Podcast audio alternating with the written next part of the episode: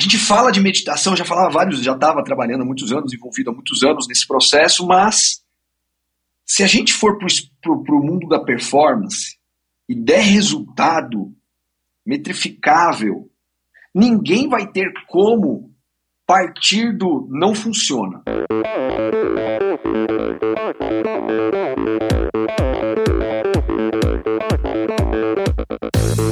Olá pessoal, aqui é o Joaquim Cruz. Sou Jéssica Missali. Oi pessoal, aqui é o Luiz Lima. Eu sou a Carla de Pierro, psicóloga do esporte. Olá, aqui é Marcela Lima. Oi, aqui é o Rafa Velar. E, esse, esse é o Endorfina Podcast. Podcast.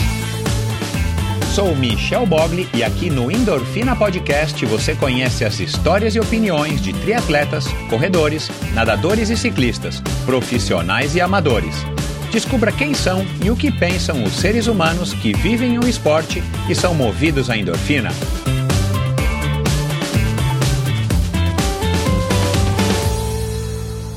Olá, seja bem-vindo a mais um episódio do Endorfina Podcast. Esse e todos os episódios são editados pela produtora Pulsante. Siga arroba produtora Pulsante no Instagram. Bom, começando aqui agora o episódio de número 280. E agora, com esse aqui, eu fiz as contas antes de começar aqui a gravação, já são 301 episódios publicados. Pois é, 301 episódios desde junho de 2017 e agora aqui no finalzinho de 2022, a caminho já então do sexto aniversário do Endorfina Podcast no meio do ano, do próximo ano aí, 2023. E e o episódio da semana passada, né? Aliás, um episódio fantástico que deu uma repercussão bem legal. A Denise Amaral caiu aí no gosto de quem não a conhecia, uma mulher incrível, fantástica, que a essa altura do campeonato, se você estiver ouvindo esse episódio quando ele for ao ar, agora no mês de dezembro de 2020, ela tem é, 164, 164 maratonas, não, é, 164, perdão. Isso, eu, eu, confundi. Achei que eu ia colocar 10 maratonas a mais. Ela tem 164 maratonas completas em 40 anos de história. Ela que no ano que vem completa 100, 60 é, anos de vida. Ela corre aí praticamente então desde os 19, 20 anos. Uma, uma, uma história fantástica e, e não vá pensando que ela é uma, uma corredora nesse padrão atual é, que a gente tem o hábito de ver aí uma corredora amadora é, mais para profissional do que para amadora. Ela é uma corredora super light, raiz, uma corredora à moda antiga que soube é, se manter e, e, e é, manter o, se manter no esporte e manter o seu gosto, a sua, o, seu, a sua, o seu carinho ou a sua vontade de correr maratonas espalhadas pelo mundo, pelo simples fato não de bater recordes ou de estabelecer marcas. Aliás, ela é a única brasileira, é, desculpa, ela é a única mulher até hoje no mundo a ter conquistado as três mandalas, né? não só uma mandala, mas três mandalas das das seis maratonas, as majors, né, as maratonas, as principais maratonas do, do mundo.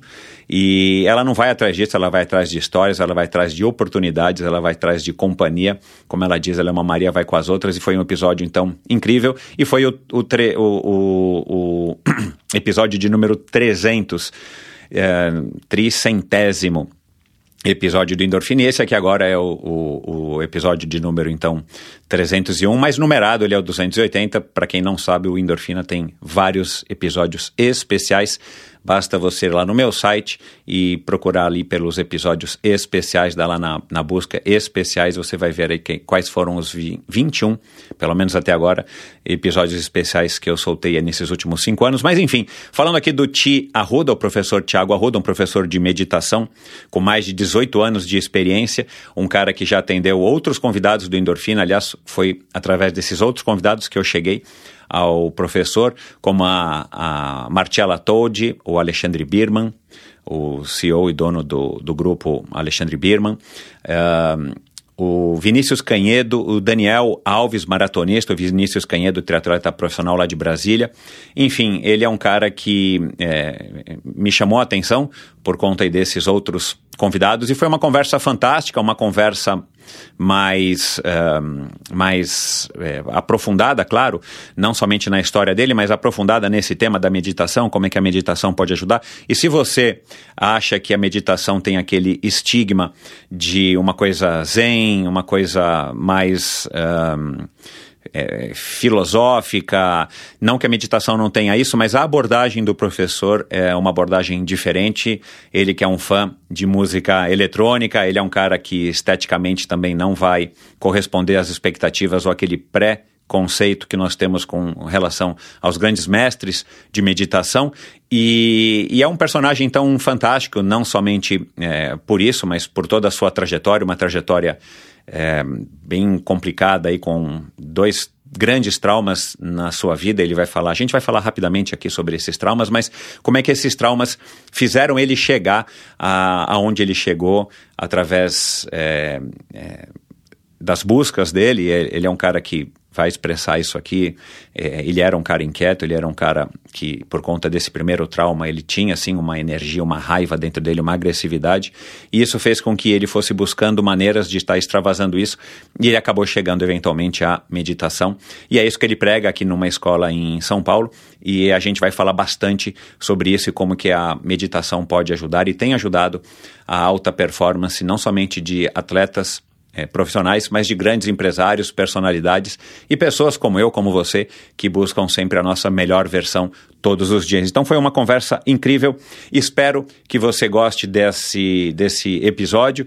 É um episódio, de novo, um pouco diferente da, do que eu venho é, trazendo aqui no Endorfina, mas não é o primeiro, né? Já trouxe a Carla de Pierro para falar também de psicologia do esporte. Aliás, faz um ano praticamente, foi no finalzinho do ano passado, se eu não me engano, ou o último episódio de 2021.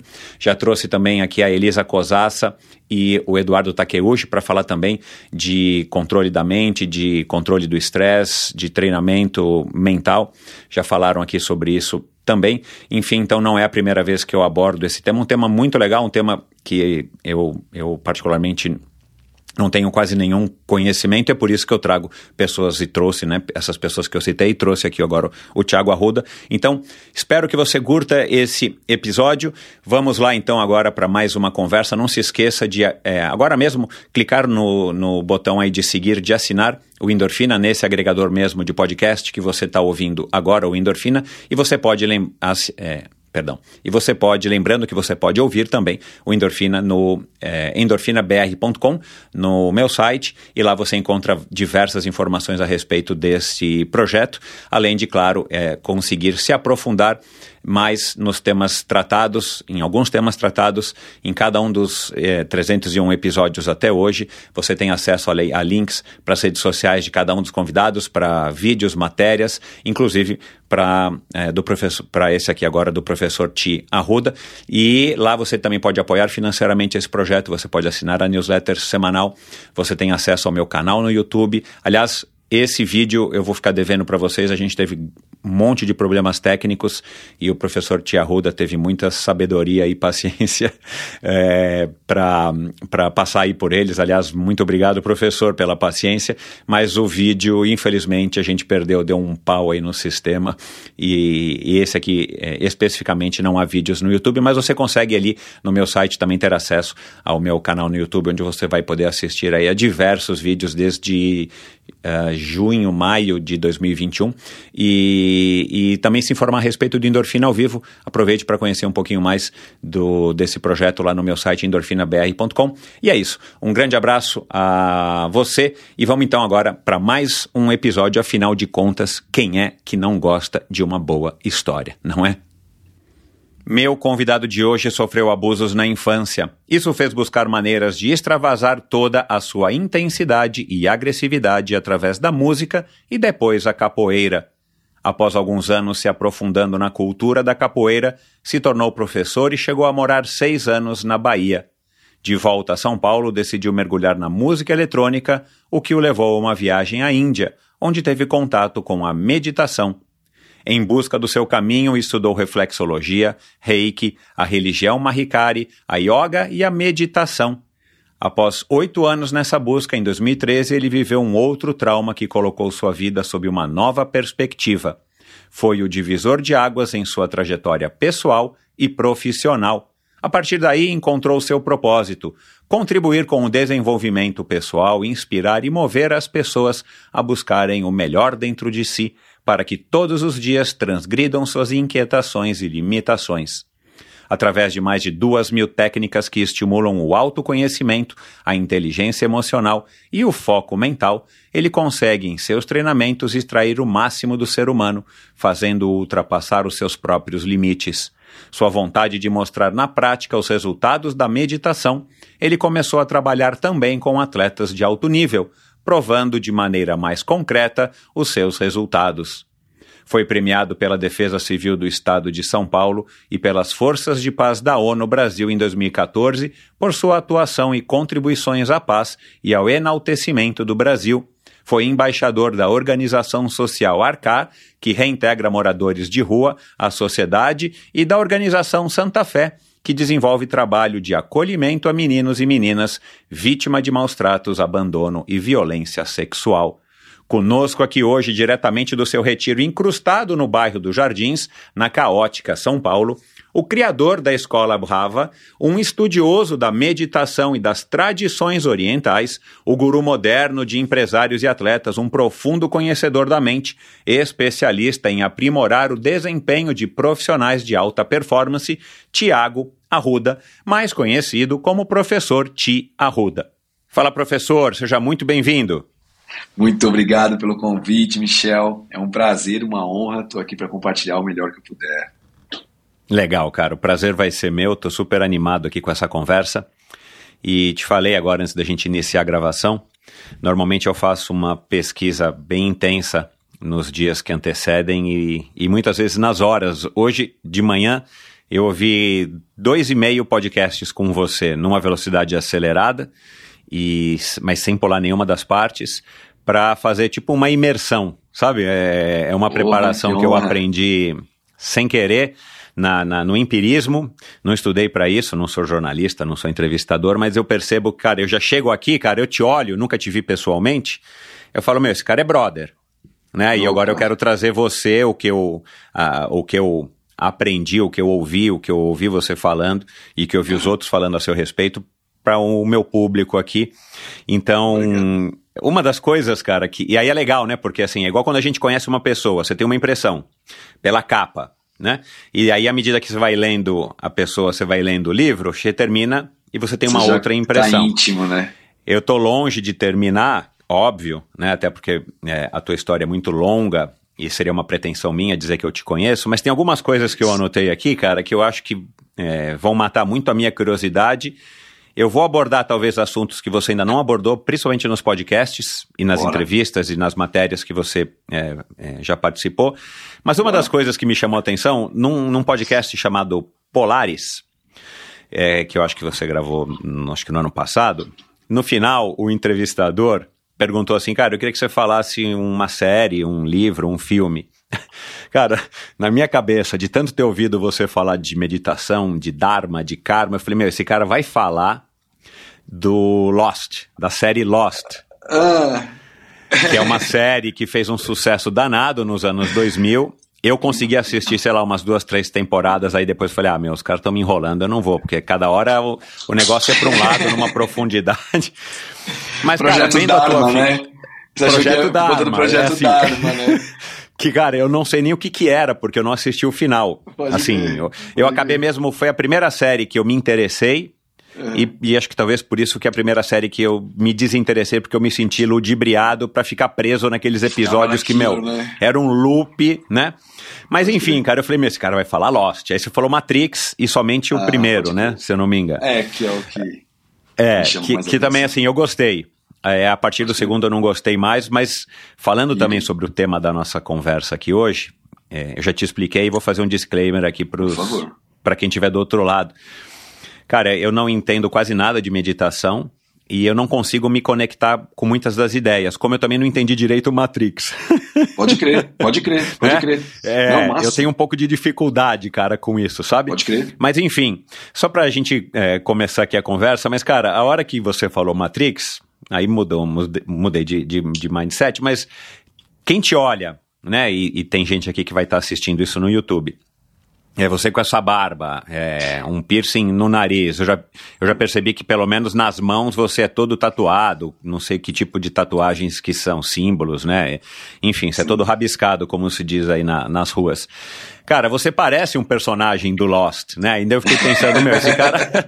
será que esse cara saiu, né, cara? Assim, aí na minha cabeça, né? Assim, eu tô aqui pintando uma. Eu tô olhando uma capa, né? Eu falei, meu, será que esse cara é um personagem do Lost? Ou no mínimo, pela tua história. E aí eu ouvi o seu podcast com a Mate, o seu podcast, que você disse que está tentando retomar. É, uhum. Uma atitude, como é que é o nome? Atitude. Atitude muda, muda o jogo. jogo. É. Que ele é super legal, eu vi com o Doc Malhoca, eu vi com a Mate, eu vi contigo.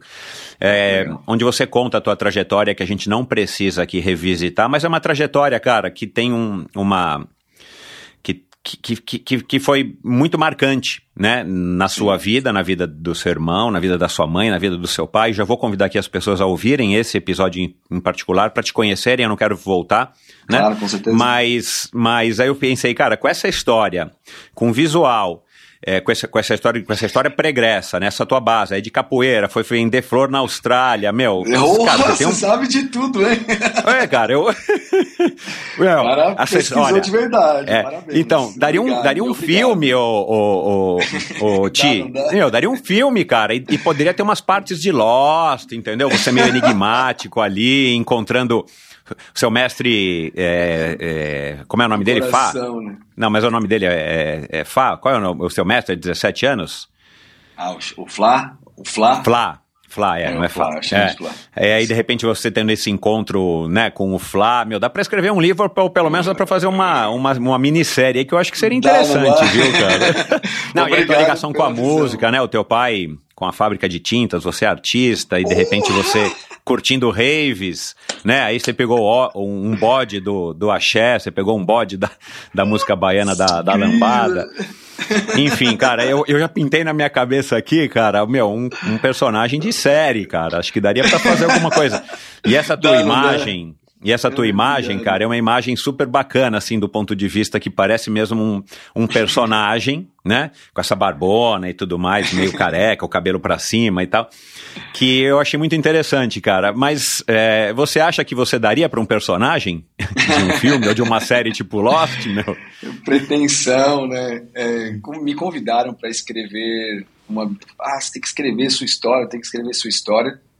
E aí eu comecei escrevendo é, se desdobraram em oito livros, que eu estou escrevendo já há quatro anos. Uau! E, é, aqui atrás é um pouco dessa, desse trabalho. É, tem quatro anos que eu estou trabalhando, mas sem pressa alguma, porque a missão é entregar uma coisa realmente com qualidade. Então, estou trabalhando. O Atitude Muda o Jogo, que é o podcast, ele vem de um conceito é, em, em sânscrito chamado Sankalpa, que uhum. poderia ser traduzido como intenção. Então, uhum. tanto intenção como atitude, nesse sentido, são muito próximos. Quando eu treinava o Corinthians, fui treinador do Corinthians por uma temporada do basquete do Corinthians. Basquete. É, do basquete Corinthians. E aí lá, num, num treinamento, a gente começou, eu comecei a falar sobre esse lugar onde a atitude tinha a capacidade de modificar a forma de estar dentro do esporte, dentro do jogo, para com isso mudasse o resultado. Né? E a gente começou a desenrolar em cima disso. Isso virou parte desse trabalho que eu tenho escrito já há algum tempo. O podcast foi uma forma de, de, de aprofundar é, nessa, nessa, nesse conceito, nessa inteligência em si. E aí hoje a gente tem uns 30 capítulos, tô louquinho para voltar. Foi um, foi um Na processo, volta, cara, ali, olha, jornada. Tá, os três episódios que eu ouvi, cara, sensacionais, cara. E você recebeu obrigado. pessoas muito legais e diversas, né, cara, assim. Sim. E, e, e, o painel, né, de, de, de, participantes, você, a Mate, o lutador lá de MMA, Edu Alma, é o, né? Júnior, Júnior Alfa. Júnior. Júnior Alfa e o outro lá, o jogador de basquete, cara, acho que deu um mix, é, acho que deu um mix legal, cara, acho que deu um mix legal, meu, olha, eu acho que vocês têm que voltar. Acho que vocês têm que voltar, cara. Tem que voltar. Obrigado. Vamos fazer.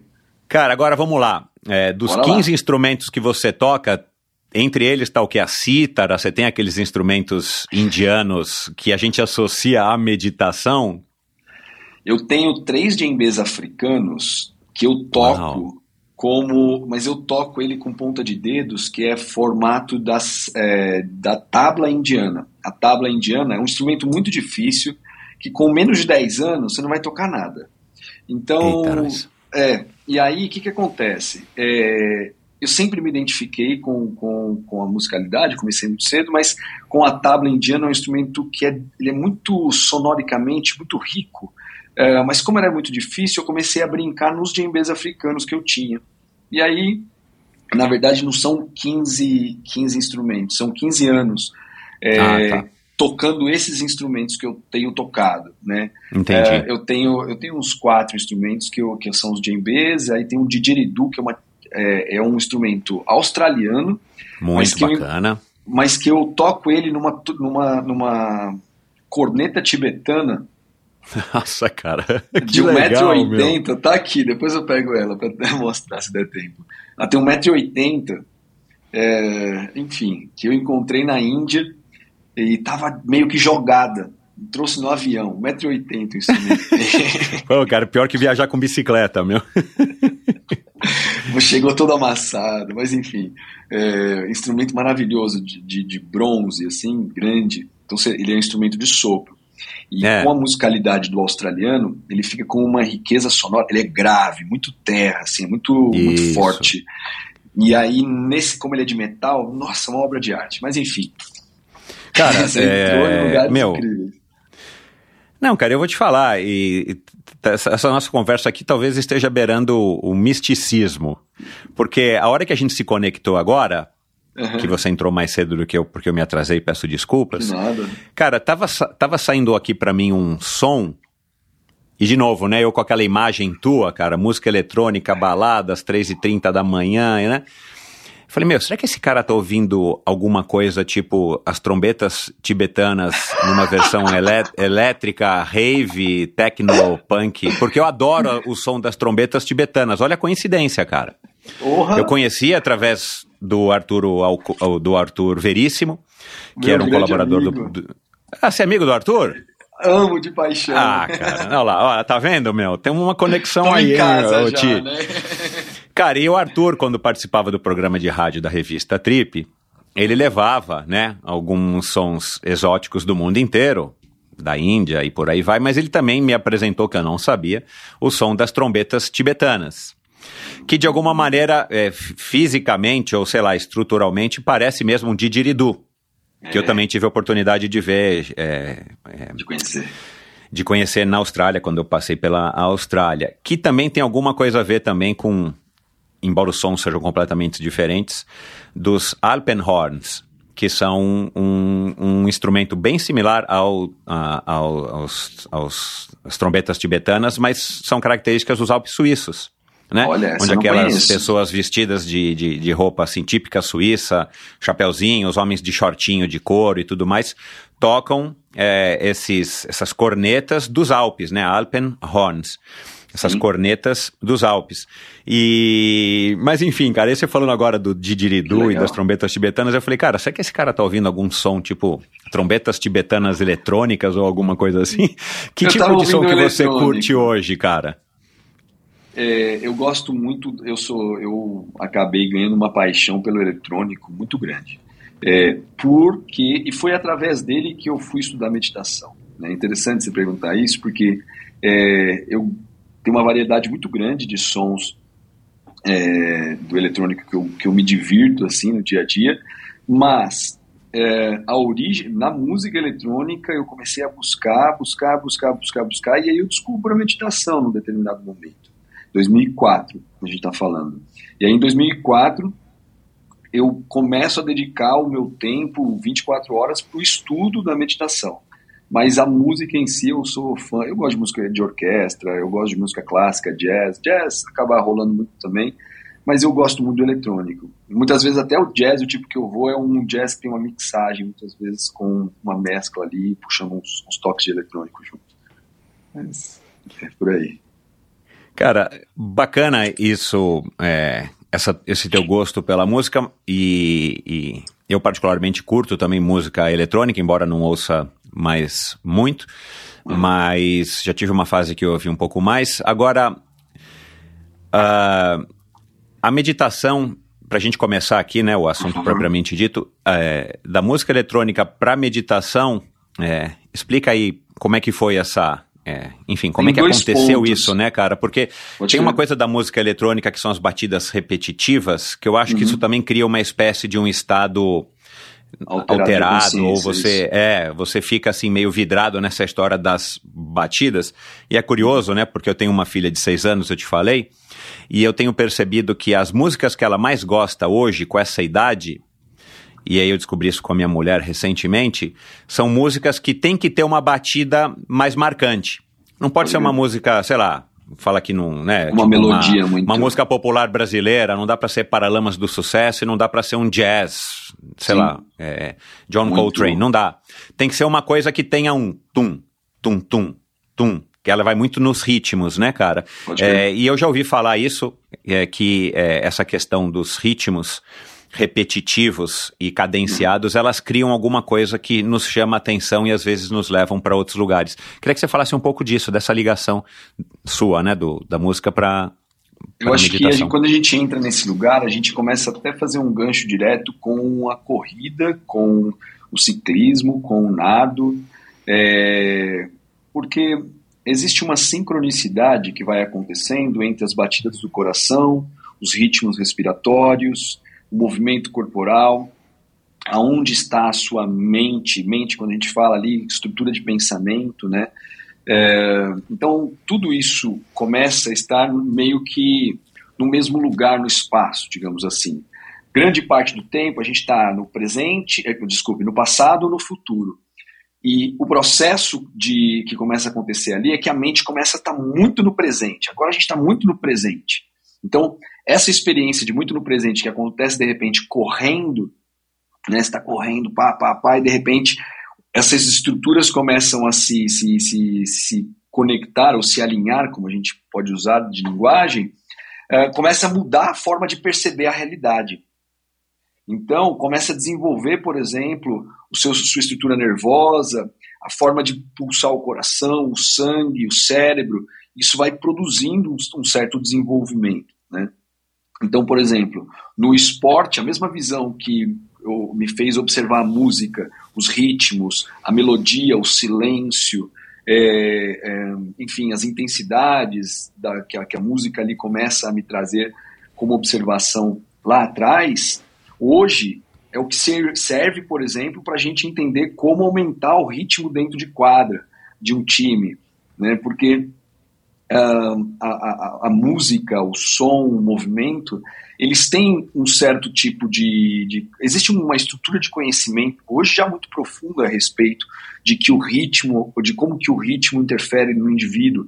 Por exemplo, uh, se você tem uma música acontecendo e a batida é realmente grave, o coração começa, você começa a sentir isso fisicamente, né? Por exemplo, vamos numa escola de samba. Você pode não gostar de samba, eu nem sou, eu não sou o cara mais fã de, de, de som de escola de samba. Já fui em vários, mas eu não sou o, o, cara que vai toda semana. Mas se eu for contigo, eu vou sentir, se bobear, vai ter vontade de dançar, né? Porque aquela estrutura sonora, ela atua Concordo. na minha estrutura celular e faz com que essas células se movimentem, impulsem um determinado ritmo, uma determinada direção e movimento. Né? Então, é, a forma com que eu vi a música lá e a forma com que eu vejo hoje o ritmo, o movimento, são os mesmos. Né? São as uhum. formas com que isso interfere, por exemplo, é, dentro de mim, os meus batimentos cardíacos e a forma de eu ver ou de vivenciar o presente, como no esporte. Legal, cara. É, é um, uma, uma conexão, assim, pouco usual da gente ouvir alguém falando, né, é, dela, mas muito interessante. Você é, vamos agora é, voltar aqui alguns passos, é, alguns anos na história para trás. Na tua infância, você tinha uma relação mais próxima com os esportes? Eu sei que você praticou capoeira, né? Mas agora não me recordo a partir de qual idade.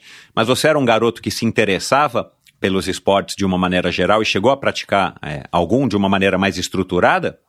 Eu, sim, eu sempre fui muito intenso e o movimento era sempre necessário, né? Sempre precisava estar. Então eu comecei judô logo cedo, mas eu sempre tive uma explosão muito grande. Então era faixa azul, primeiro campeonato eu quebrei as duas pernas do menino que lutava comigo, mas era criança. Uhum. É, E aí eu era criança e minha mãe estava assistindo e, e aquilo meio que eu fiquei meio assustado com o que aconteceu, porque era uma competição e na hora ali aconteceu isso. E aí fiquei um tanto na música e aos 11 anos eu comecei a estudar capoeira. Aos, aos 11 anos eu comecei a estudar capoeira, sempre com a mesma intensidade.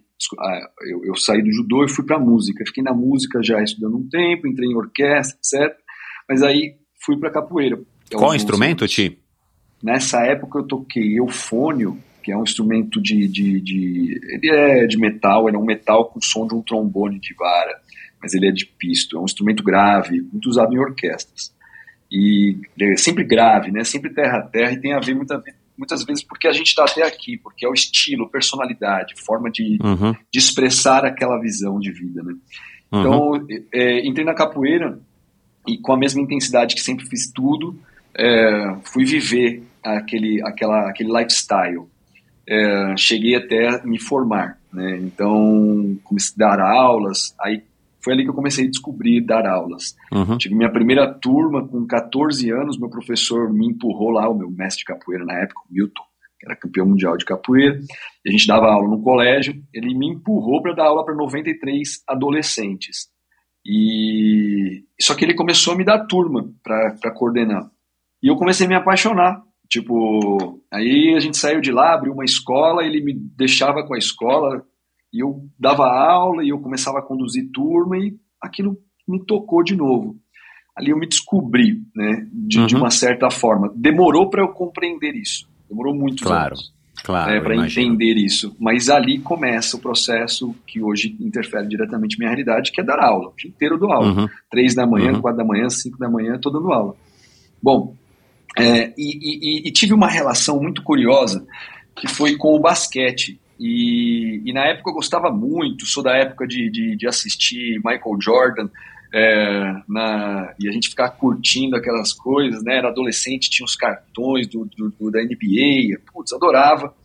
E aí eu tinha um, um jeito, calço 43, tenho uma mão gigante, mas eu, não, mas eu sou, não sou grande de altura. E aí pedi para minha mãe, eu falei, putz, queria fazer um teste num clube, ela me levou no Sírio Libanês, e o técnico chegou para mim e falou: desiste, você não tem jeito para coisa. E cara, Ei, cara, eu desisti, velho. E pior de tudo que eu desisti. Mas tudo certo. E sabe quando eu lembrei disso? A comissão técnica do Corinthians tinha ido em casa, me convidou para ser treinador da comissão técnica, etc.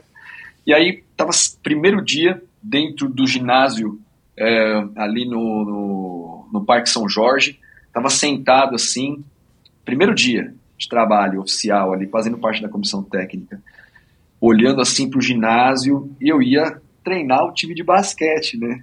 Cara, comecei a chorar, porque eu lembrei, fui projetado essa eu jogando basquete, tentando jogar basquete, o cara mandando desistir. Eu falei, caraca, meu, e agora eu vou treinar o Corinthians.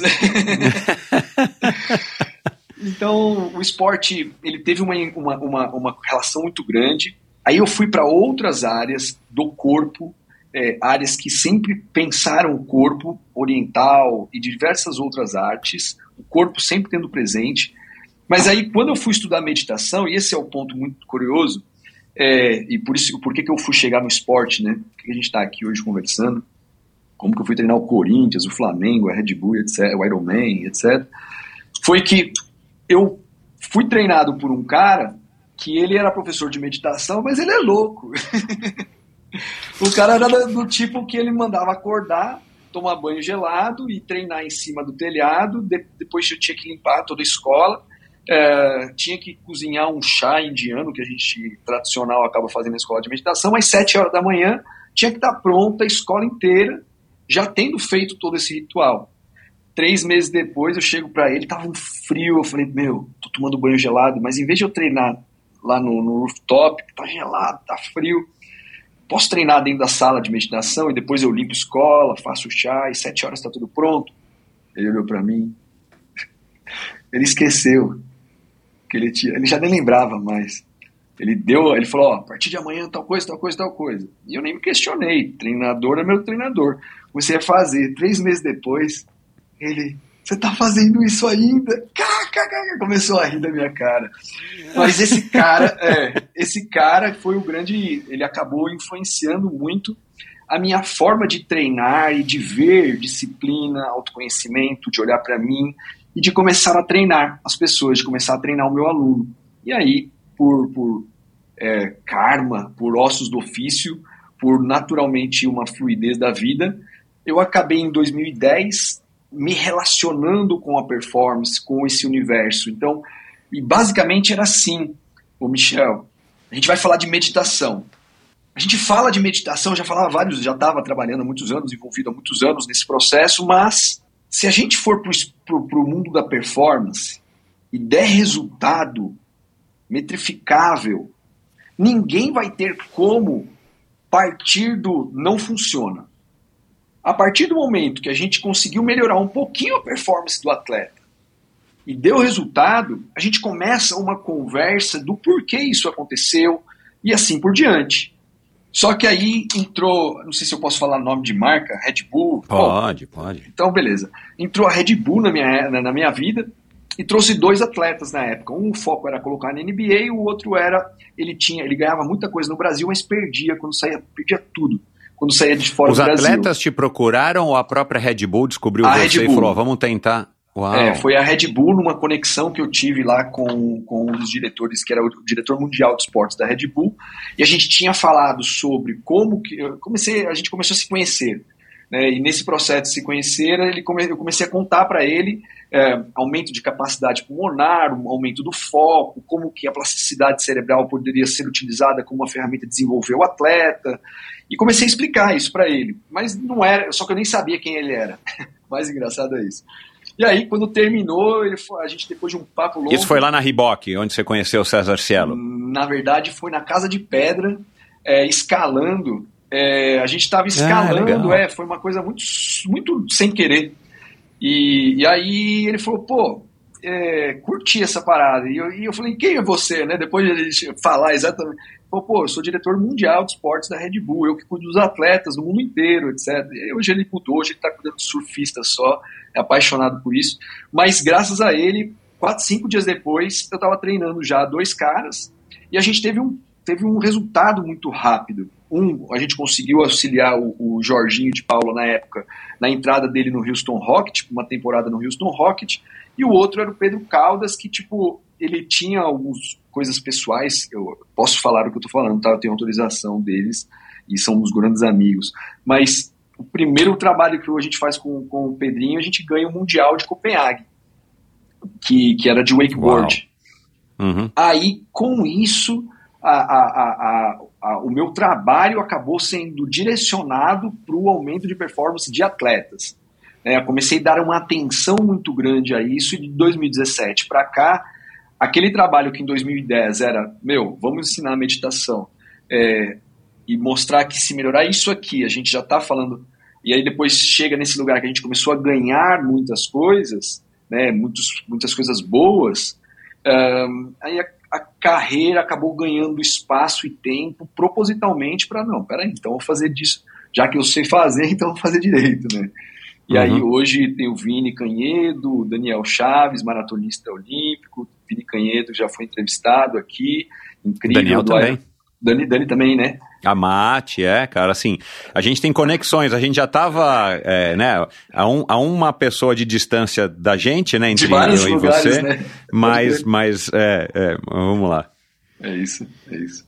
E, é, uma coisa que me chamou a atenção, e hoje de manhã, conversando com a minha esposa rapidamente, ali, uma conversa de 10 minutos antes de, de cada um sair para o seu trabalho, é, que me chamou a atenção e eu queria que você falasse um pouco, porque talvez o, o ouvinte aí do outro lado também esteja se perguntando isso. Uh, o trabalho mental, a força mental, e também já recebi aqui psicólogas do esporte super interessantes, né, que trabalham com grandes campeões como o Henrique Avancini, a Alessandra Dutra e, e agora, é, mais recentemente, recebi também o Bruno Fratos, que é trabalhado desde 2016 pela Carla de Pierro, que dão um suporte mental é, gigantesco para essas pessoas, para eles poderem atingir o seu máximo potencial livre daquelas coisas que acabam atrapalhando e que todos nós temos. Certeza. e, e, fica um pouco mais tangível para mim. Eu vou ter que te dizer isso, né? Já te falei isso Bora. antes da gente começar a gravar. Agora, a meditação, é, é para mim, ela está muito associada, e talvez para a grande maioria dos ouvintes, ela, ela esteja muito associada àquela coisa zen barra budista, é, alguma coisa né, dos sadhus indianos que ficam lá anos fazendo algum tipo de não sei se é penitência ou né, com o braço levantado ou deitado numa cama de prego sem comer e por aí vai, como uma espécie de atingir, né, e se me corrija se eu estiver errado, um nirvana, uma elevação espiritual que eles acreditam ser benéfica para eles.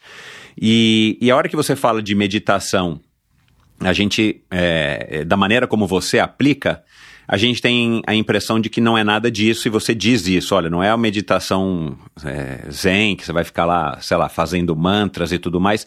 E a gente consegue, você consegue aplicar isso para alta performance esportiva, é, empresarial barra esportiva como do Alexandre Birman e por aí vai. O empresário do Neymar, né, que estava na época fazendo um super um contrato, uma responsa gigantesca nas mãos.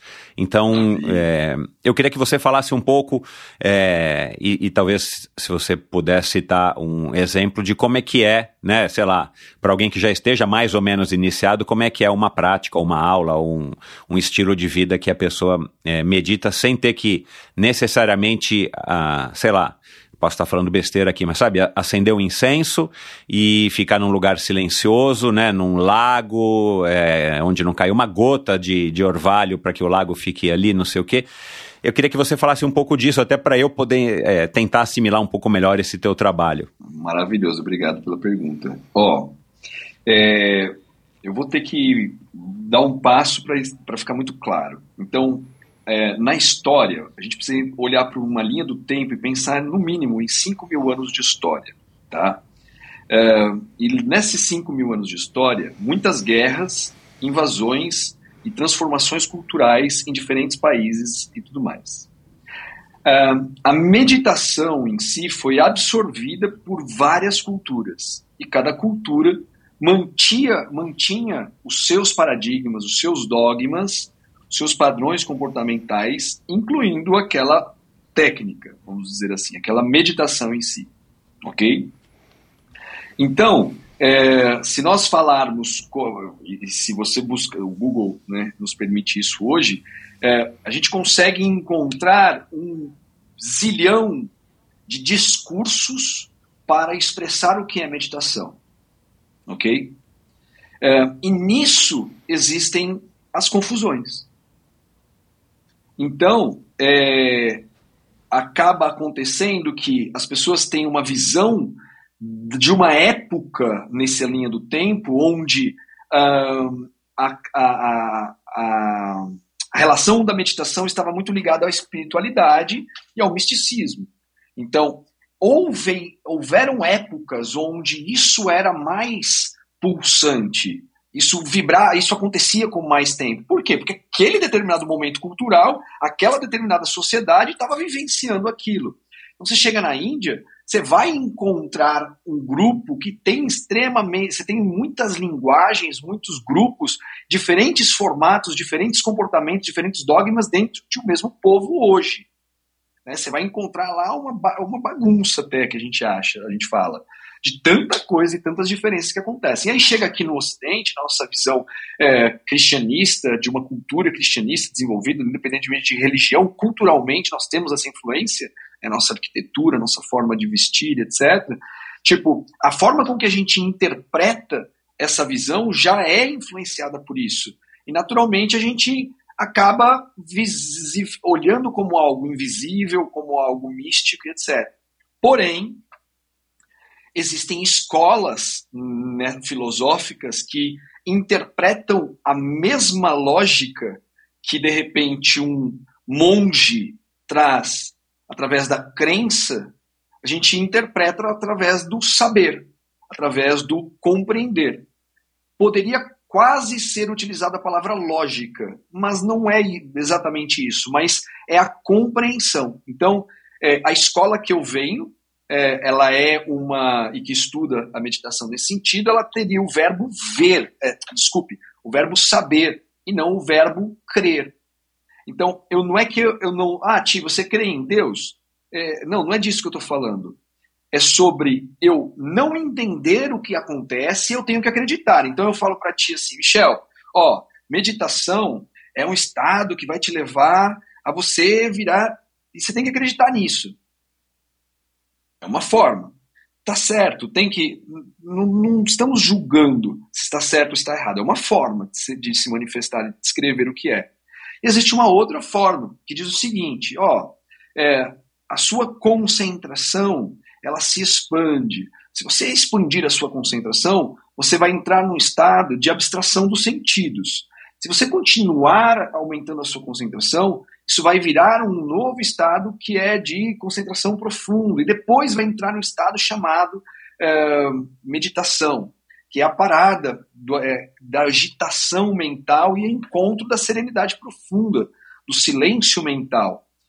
São formas de descrição do mesmo fenômeno. A gente entende como fenômenos internos. Então, existem fenômenos, estados de consciência, para nós são fenômenos. Então, por exemplo, uhum. eu levanto aqui, eu dou um chute na sua canela, do nada. Você vai ficar com raiva, talvez, você vai ficar emocionado, talvez você fique bravo comigo, porque eu do nada levantei e te dei um chute. Mas você estava lúcido, acordado, racional, intelectual aqui, conversando comigo, pá, mas do nada, pum, emoção, emocionado. Isso acontece através do quê? É uma alteração da consciência.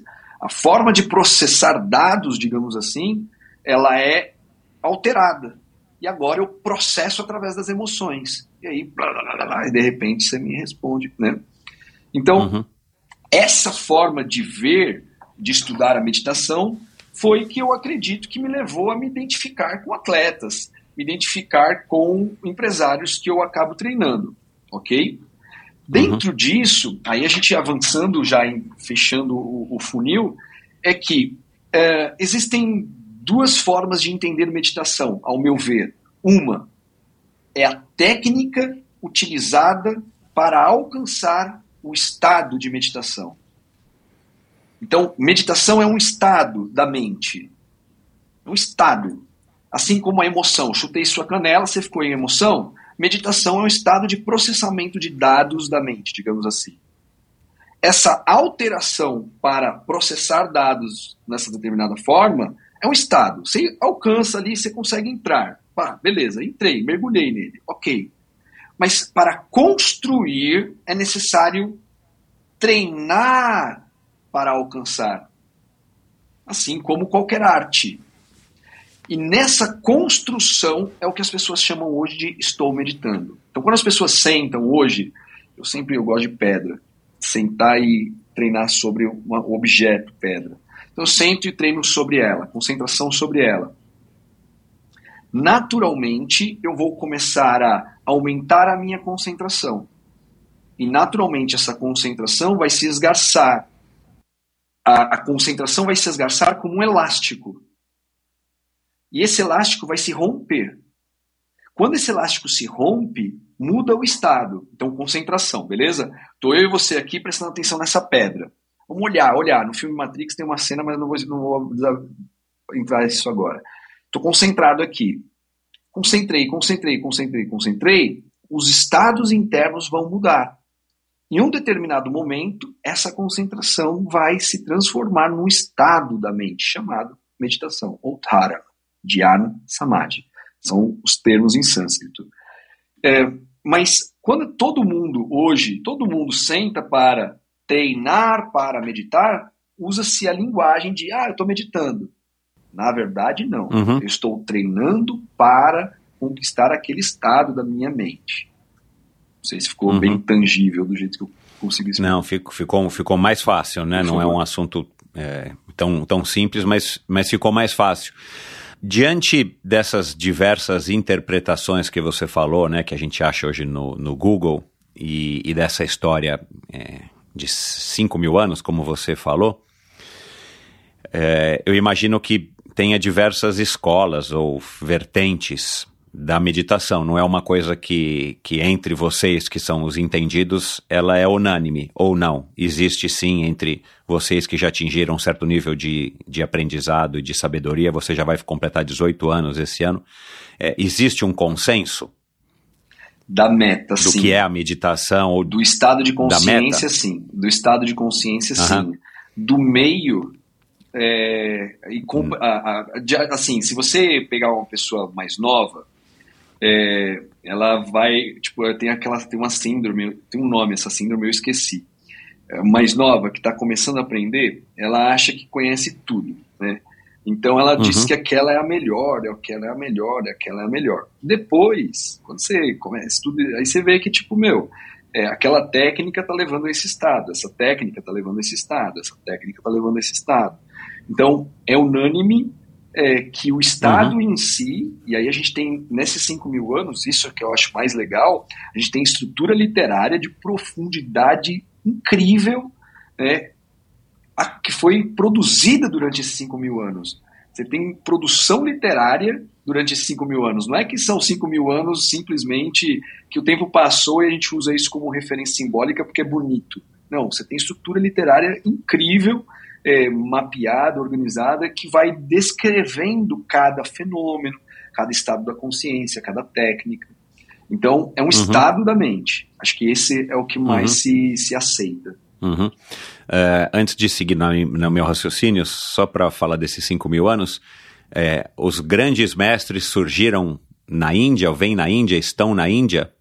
Temos muitos bons espalhados pelo mundo, inclusive muitos bons no Brasil. Uhum. mas culturalmente influenciou e influencia ainda o mundo inteiro. Temos grandes, né? Uhum. E que são desconhecidos muitas vezes, até porque a proposta não é ser conhecido, a proposta é o cara entrar numa caverna Exato. e dedicar a vida àquilo, né?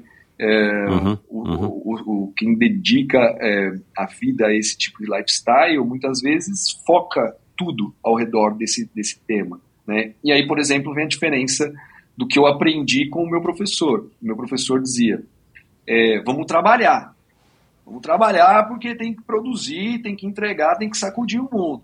É bom ir lá para a mata, é bom ir para a natureza, é, mas a gente tem que produzir. Eu moro em São Paulo, eu- minha escola era no Jardim Europa, era, agora eu estou pertinho da Paulista. é, por que, que eu não fui morar em Trancoso? Oportunidades não faltaram. Por que, que eu não fui morar na praia, sei lá, em Floripa? Oportunidades nunca faltaram, chapadas todas, Chapada Veadeiros, Diamantina, porque eu aprendi que eu preciso atuar aqui, eu preciso sacudir o, o status quo. E Uhum. através do ministério da aula, do treinamento, do, do ser professor, eu, é o- a forma que eu aprendi a fazer. Mas o que, que eu quero dizer? Que eu aprendi que não é necessário eu ir para as montanhas ou ir para a natureza e me excluir do mundo para vivenciar o autoconhecimento. Eu posso estar aqui e trabalhar isso continuamente. É a visão que eu fui treinado e educado e aprendo e ensino. Uhum. É, mas sim, mas você chegar vai ter vários. Assim, você chegar na Índia, você vai ter pessoas que estão nas montanhas, estão nas cavernas. E é isso aí, precisa ter alguém que faça, não que seja eu.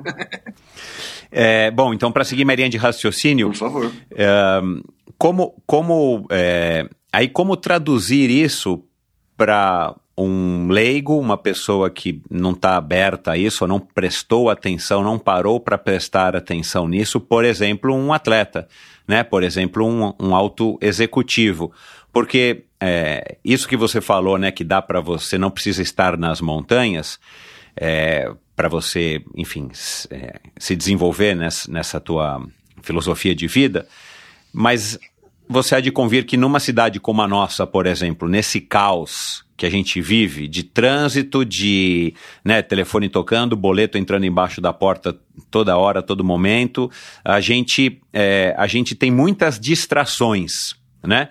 E, e como, é que, é, como é que você faz para vender né, essa, essa ideia, esse conceito para uma pessoa, por exemplo, como o Alexandre Birman, que teve aqui, eu não o conheço, né, mas assim, deu para perceber pelo que eu, pela pesquisa que eu fiz com ele e pela nossa conversa, que o cara é ligado no Jiraya, né? O cara vai, vai, um trator, né, cara, demolidor, né? Assim como, sei lá, o Abílio Diniz, que já passou por aqui, que você percebe que é um cara espiritualizado, mas é, é, eu não acho que não chegamos a abordar esse assunto sobre meditação, até porque a fé é, é, é uma coisa muito presente na vida dele, acho que não deu espaço, eu não me recordo, mas enfim, como é que você chega para um Vini Canhedo desses, ou para uma Marcella, ou para esses lutadores, ou um Daniel, e, e os convence, né? É, faz essa sua venda do que você vende de fato, mas assim, dessa tua filosofia e que isso sim pode ajudá-los também a performar, porque esse sim. é o objetivo deles num primeiro momento, mas a se tornarem seres humanos melhores, né? E você tem essa essa é, é, ONG que você disse que eu quero que você fale agora antes de a gente é, terminar a conversa. Para mudar o mundo, você tem que começar com você, né? A sua ONG era Mude o Mundo, comece com você, né? E eu acredito muito nisso, é, de ouvir tanto a minha mulher falar sobre isso, mas eu vivo também sobre essa ótica, mesmo sem ter feito meditação a gente tem que dar o primeiro passo e o primeiro passo depende da gente. E aí talvez a gente consiga, é, em algum momento, influenciar outras pessoas e arrastá-las no sentido do que a gente acredita e a nossa rede de convivência e de influência é, talvez seja capaz disso e depende muito da nossa habilidade e vontade. É, mas como é que você, então, consegue vender isso para pessoas desse naipe, né, desses naipes aqui que eu, que eu mencionei, que por acaso também já passaram pelo endorfina. Maravilhoso, obrigado mais uma vez. Cara, é, acho que eu vejo duas coisas. A primeira palavra é valores e a segunda é autoconhecimento. É, e, e, e, eu vejo nesses personagens todos uma estrutura de valores muito bem definida sempre, ou sempre buscando lapidar essas estruturas de valores né, pessoais. E eu parto desse ponto como um ponto-chave, é, porque isso vai influenciar todo o restante, que é a mentalidade que eles têm. Eu parto que é desse lugar. Dentro disso, o autoconhecimento, é, na minha leitura, eu, eu, eu, eu repito essa palavra, é o autoconhecimento é a chave para a alta performance. E mesmo de forma inconsciente, todos têm consciência disso, mesmo que não uh, escrito na testa, né? Tipo, mesmo que não tão claro assim, todo mundo sabe que de acordo com o que todo mundo percebe, né? Principalmente os personagens que estão com a skin the face, né? Estão com a pele em jogo, que ganham, que arriscam, né? Eles percebem que quanto mais autoconhecimento, mais ele tem visão clara, mais ele tem é, melhor liderança, melhor gestão do tempo, melhor gestão de equipes, etc. Ele percebe que, de acordo com a evolução pessoal dele, ele entrega melhor. Né? Então, que o autoconhecimento é uma chave para o aumento de performance é sabido por todos.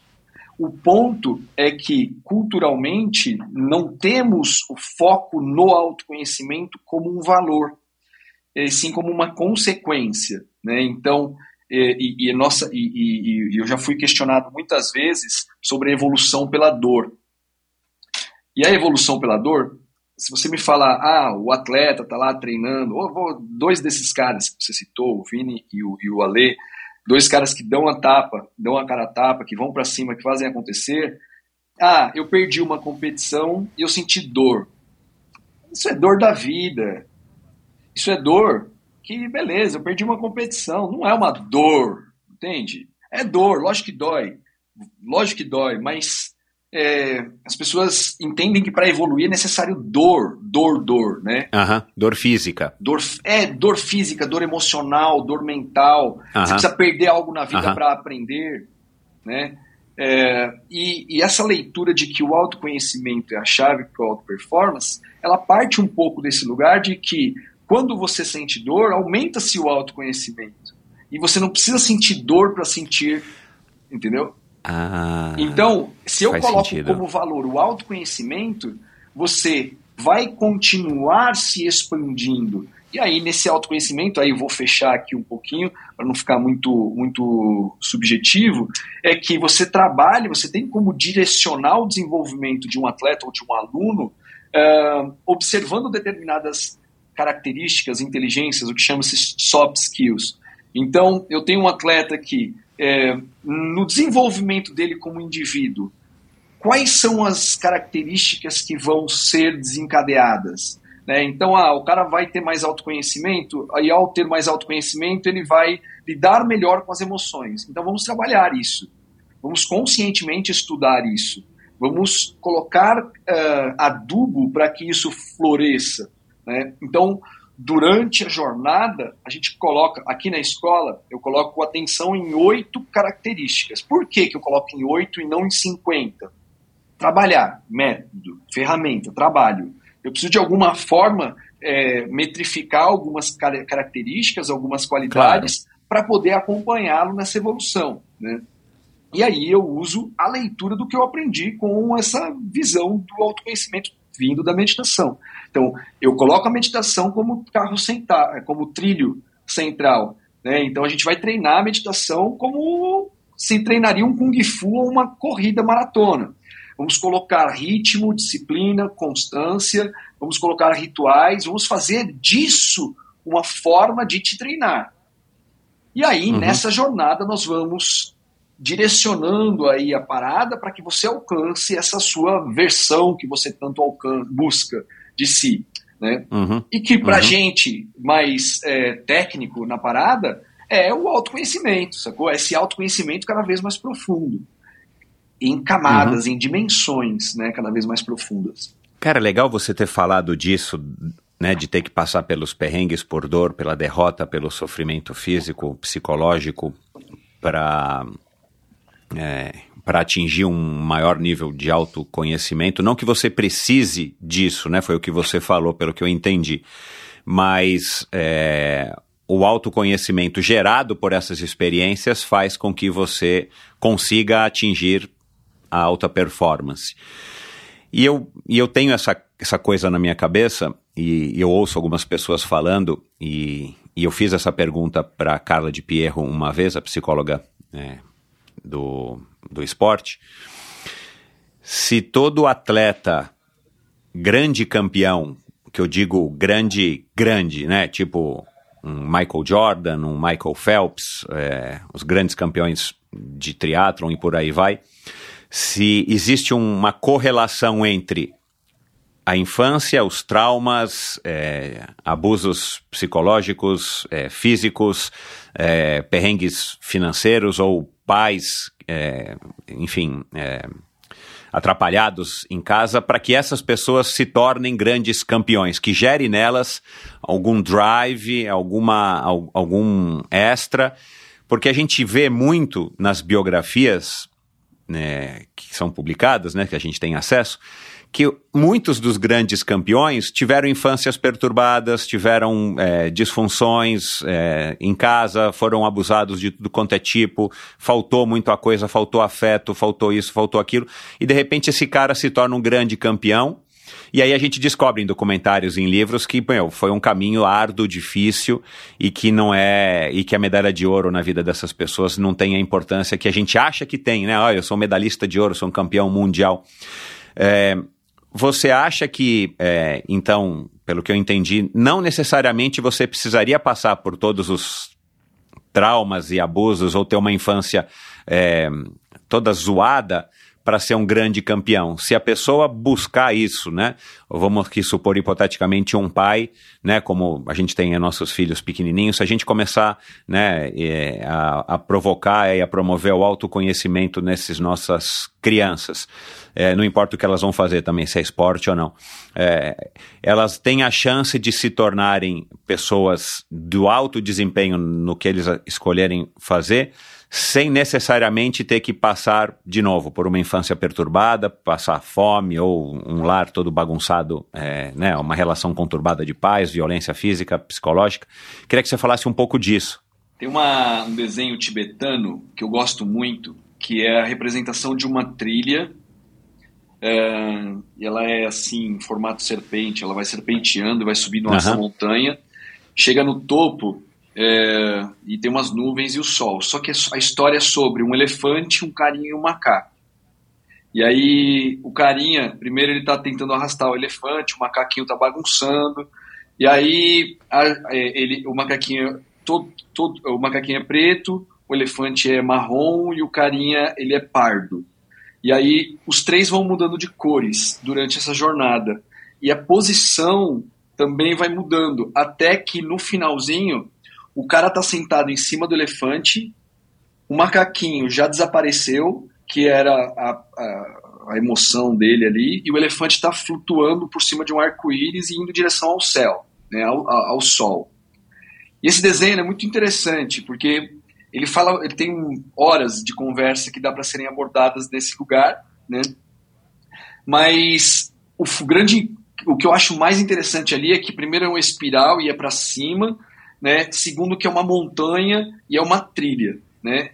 Não é uma, não é uma, sei lá, uh, alguém levando com você recebendo massagem e sendo abanado. Não, é uma trilha, o cara tem que arrastar o elefante, tem que arrastar o macaco, tem que saber lidar com os problemas dele. Né? Então, é, eu acho que assim, expandir a consciência sobre si é uma busca e uma necessidade e até uma a meta né, que a gente entende ali humana. Então, esse processo começa desde a primeira infância, sim. Então, quanto mais conscientes e lúcidas forem nossas crianças, melhor. Né? E isso é infinito também. As inteligências vão sendo desencadeadas. Né? A gente vê aí histórias na China, né? É, tem a, a, visão das mães, mães leo, mães, mães lobo, acho, acho que é mães lobo, me esqueci agora. Mas que tem filhos que os caras tocam piano clássico de extrema qualidade, enfim. Sim, sabe? Sim, é. Então, eu sei o que, que é. Uhum. Sabe o que, que é? Eu não lembro o nome exato, mas desencadeia esses fenômenos, né? Então, uh, eu acho que tem dois pontos interessantes para tirar da sua do, do, do, do, que você trouxe, que é sim, faz sentido, mas é, eu percebo assim, principalmente com o Noah pequeno, é, a Maria Carolina já está grande, é, e o Noah está aqui dentro, né, vivenciando assim, tô dia a dia com ele, muito pequeno, e hoje eu tô com 40, ele com 3, outra forma de ver as coisas. E eu observo é, que, que quanto mais eu estimulo o autoconhecimento dele, mais ele vai se desenrolando, mais ele vai ficando sagaz, mais a comuni quanto mais eu estimulo a comunicação, mais ele vai, né? Você pai sabe disso. É, então, quanto mais a gente estimula o autoconhecimento, mais ele aproveita dele mesmo, né? Só que perceba o seguinte, a palavra influencia, mas o exemplo arrasta, né? E aí vem o ponto da busca de coerência, né? E cara, vamos errar para sempre, somos humanos, estamos nesse processo evolutivo. É, a ONG, que você vou fazer o gancho já, até porque faz sentido. A ONG chegou a me dar uma medalha da ONU na época, mas é, pois é. o conceito em si me fez pensar muito a respeito. E me faz até hoje, porque oscilações, né, as coisas da vida acontecem é, investe, quebra, ganha, acerta, erra, né? E nesse processo, pô, vacila, lógico que vacila. Tem emoções, tem pensamentos, dorme bem, dorme mal, come bem, come mal. Essas coisas da vida, né? Que a gente vai aprendendo, melhorando, melhorando, melhorando, mas sempre se lapidando. E o tema é: mude o mundo, comece por você. Então, eu vou buscar, sim, eu quero que isso esteja com meu filho, mas eu percebo, não só em mim, e no meu filho, mas nos alunos, na escola, no que a gente faz, que quando o pai está focado, a mãe está focado, não, peraí, então eu entendi. Autoconhecimento é uma busca que eu nunca tinha entendido como um valor necessário. Então isso faz sentido. Quando ele começa a colocar esse foco, naturalmente começa a desabrochar ali o filho também. Né? Começa a ter um impacto direto. Isso é muito curioso, é muito interessante. E você vê assim se repetindo esse fenômeno muitas vezes. E talvez por isso que, é, chegando nesse lugar, que uh, os atletas, todos os nomes que você citou, uh, a gente tem amizade e carinho muito grande, vira uma amizade muito grande, porque a gente entra em muitas áreas, né? Você pega, o busca é de performance. Eu tenho cases hoje, eu tenho venda de banco, tenho é, startup que faturava 500 pau, que a meta era faturar 500 pau, e a gente bateu 135 milhões é, dos meninos de Goiás, incríveis. É, focado na performance em si, mas na exacerbação das qualidades daquele indivíduo. se você, ele já era muito bom, ele já é incrível, mas se ele melhorar o foco, se ele melhorar a comunicação, se ele melhorar a quantidade de vitalidade, pô, esse cara vai ser mais incrível ainda. Então, se a gente coloca o foco nesse olhar para dentro, nesse desenvolvimento em si de mais autoconhecimento, mais lucidez, mais evolução, a gente vai alcançar mais performance. Mas aí, fechamento. É, isso, lembra que eu falei de diferentes escolas?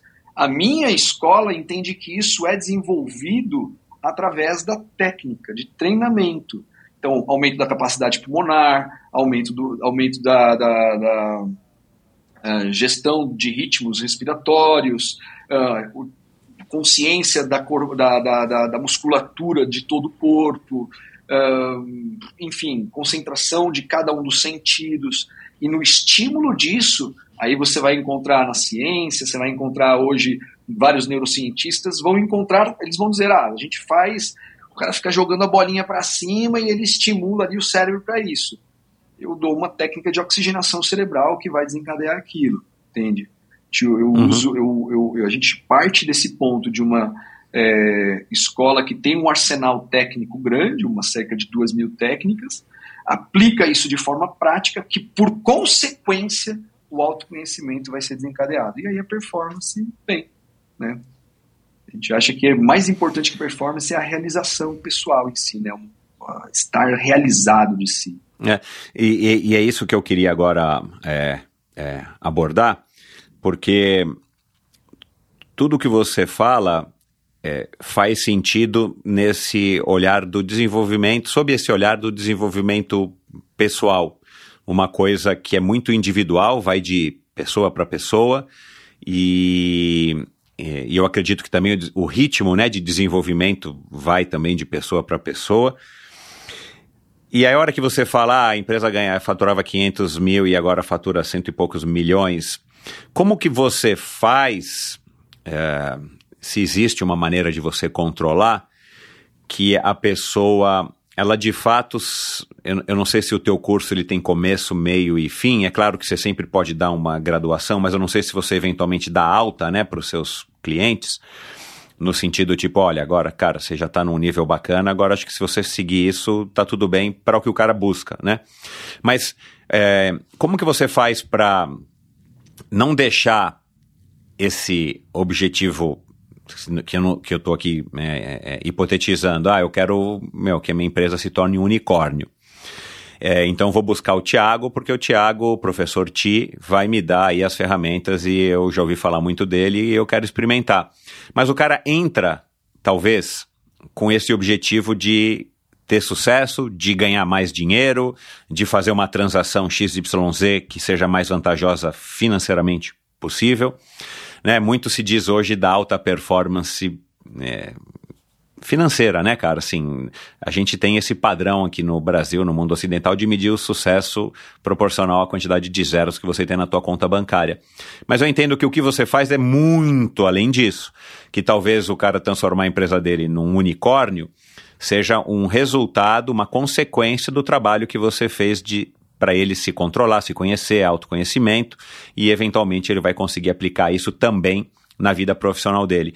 Como é que você faz para que as pessoas é, é, dissociem, não sei se essa é a palavra, mas assim, tirem o foco, assim, olha, eu quero transformar minha empresa no unicórnio, eu quero ganhar o Ironman do Havaí, eu quero bater o recorde da maratona, quero ir para uma Olimpíada.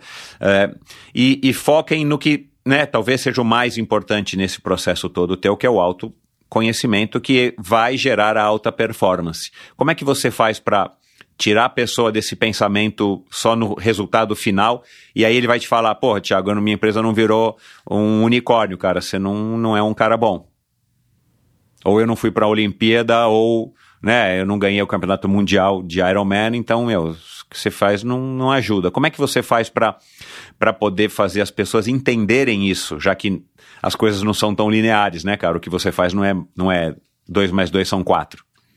Eu aprendi assim, é, dá o que a pessoa quer e entrega o que ela precisa.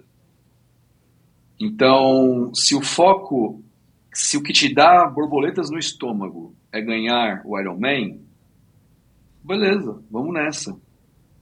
Só que para chegar lá, a gente vai ter que construir alguns detalhes. E aí vem a minha visão técnica, talvez. Talvez seja nesse lugar do que eu observo para conseguir estimular ali para que aquilo se desenvolva. É, a minha visão particular é que eu não preciso que, ele, que a pessoa mude o foco do que é importante para si. Então, se ganhar o Mundial, se, se, se, se transformar a empresa num unicórnio, vai te fazer acordar com tesão, maravilhoso, maravilhoso. Eu tenho gente que chega, pessoas que chegam aqui que não fazem ideia do que querem da vida. Estão na busca de propósito, é um extremo. Eu tenho outro lugar, outro extremo, que são as pessoas que estão nesse lugar de fazer unicórnios. Né? É, em ambos os casos, existe ali uma expectativa. Né? Alinhando a expectativa, se nós usarmos essa expectativa como uh, inspiração, como gatilho ali, pronto. A gente constrói. Então, a busca de propósito, eu posso não saber nada do que eu quero, mas a busca de propósito pode ser o que me inspira a levantar, que é o, a gente acaba usando a favor. Ganhar, ganhar um Ironman ou ser o dono de 10 unicórnios é, pode ser estimulante. E nessa busca, nesse tesão, eros, de, dessa busca de vida, a gente vai entendendo e vamos transformar esse cara no melhor possível. Vamos lapidá-lo como um líder poderoso. Vamos esculpir as arestas. E se precisar puxar a orelha, vamos puxar a orelha. Porque a gente tá, nós somos treinadores para isso, para puxar a orelha dele. Então, se tiver uma característica no comportamento que ele precisa de uma lapidação e ninguém vai falar para ele, sou eu que vou falar, sou eu que tenho que falar. Né? Então, uhum. nesse processo, haverá crescimento pessoal por consequência, a gente vai chegar lá. E assim, o cara ah, ele vai ganhar o TI, é, o TI, ouvi falar bem do TI, vamos contratar ele porque ele vai fazer nossa empresa crescer. Eu tô velho já, eu não vou trabalhar se o cara não gostar de mim, entendeu? Ele vai ter que gostar no mínimo de algo a mais de mim. É, se, se ele não se identificou com os meus valores ou com a minha visão, não tem nem como eu trabalhar. Eu vou chegar lá e vou fazer o quê, né? Entende? Aí eu posso dar uma técnica XYZ, até aprendi, com o tempo a gente aprende a lidar né, com essas situações. Se você olha e fala assim, o cara tá limitado na visão, porque acontece. O cara ele só não, ele, a visão dele não enxergou ainda, mas se a gente colocar um adubo ali, ele vai compreender. Isso aconteceu, acontece muito. Mas a, acontece. Acontece, mas aí a jornada, esse é o meu papel, é a minha é o que eu sinto no meu coração de missão tipo assim, porra, eu, eu sei onde eu, tô, eu posso levar esse cara. Então, é, vamos falar de karma, por exemplo. Ação e reação, na visão mais pé no chão. Ação e reação. Ah, é uma lei universal como a lei da gravidade. Putz, mas eu não acredito. Não, peraí, vamos conversar, vamos entender é, perante a lei da gravidade, igual a lei da gravidade, como funciona esse fenômeno na sua vida.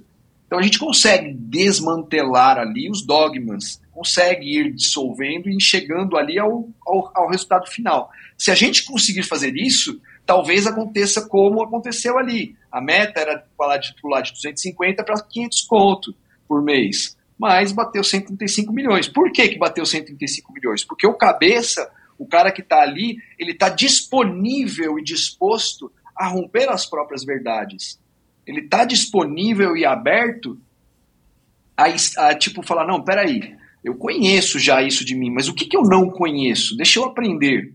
E aí o cara não para. E agora a brincadeira já é como bater bina, mesmo nesse mesmo processo. Né? Porque o crescimento é exponencial quando a atenção está no lugar ali que a gente entende que é o autoconhecimento. Ô Tiago, eu recentemente eu ouvi uma pessoa falando, não me recordo aqui agora o nome dela, mas é um cara aí, é, um expoente aí, no, enfim, no ramo de atuação dele. E, e o cara falou uma coisa que eu nunca tinha parado para pensar, cara. É, assim, tem algumas coisas que às vezes eu penso assim, cara, como é que eu nunca refleti sobre esse assunto, sobre essa perspectiva? E eu que já em cinco anos, quase cinco anos e meio aqui de endorfina, já recebi um monte de mega campeões, atletas olímpicos e recordistas e tudo mais, eu nunca tinha avaliado, e empresários executivos, né, como, como o Birman e, enfim, Abílio Diniz tal. Eu não tinha parado para pensar, cara, e eu, eu queria é, é, falar isso para você, comentar isso com, contigo.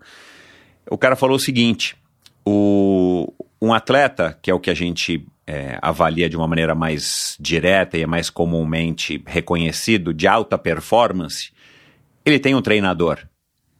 E hoje em dia a gente sabe que os atletas têm o nutricionista, tem o psicólogo, tem um terapeuta, um fisioterapeuta, né? E por aí vai, né? Tem até atletas, dependendo da disciplina, que o cara tem um treinador para isso, um treinador para aquilo e por aí vai, né? E aí o cara falou exatamente isso. Ele falou, ele falou, que teve um momento na vida dele, na carreira dele, que ele refletiu. Ele falou assim, cara, se um atleta, para ter alta performance, para ganhar uma medalha de ouro, bater um recorde mundial, ele tem um técnico, por que que eu, na minha profissão, eu não me recordo agora qual era a profissão dele, por que que eu não posso ter eu um coach, um técnico, né? Para que eu execute a, a, da melhor maneira a, a minha, as minhas capacidades como X, sei lá qual era a profissão do cara, né? É, e isso eu acho que diz bastante do teu trabalho, né, cara? Assim, você é, tem atletas de ponta que ganharam títulos, mas você tem executivos.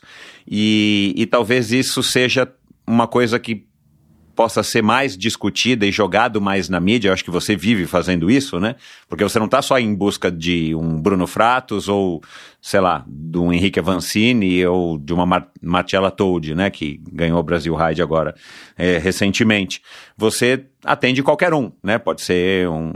Enfim, a pessoa que só esteja a fim de dar o seu melhor para aquilo que, como você acabou de falar, né? Não é só a meta do unicórnio, do, do título, quer dizer, queria que você falasse um pouco disso, cara. Esse é, uma, é um objetivo teu, é, um, é uma barreira que você enfrenta também, um obstáculo?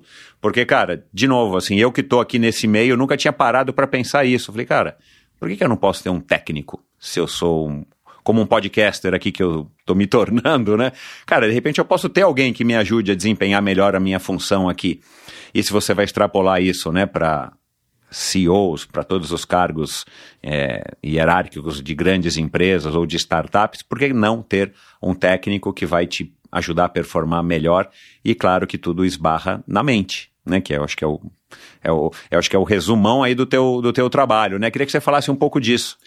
Vejo dois, dois pontos que me chamam a atenção, me, me vem à mente quando a gente está conversando sobre isso. O primeiro é sobre como isso é visto, é, voltando lá no começo da nossa conversa, as tradições antigas, 5 mil anos de história, e como que isso é visto no, ori no Oriente, né? que a ah, minha boa. influência quando você vai, por exemplo, para os samurais, uh, você vai para as artes marciais e o sensei, uh, você vai para o autoconhecimento e tem o guru.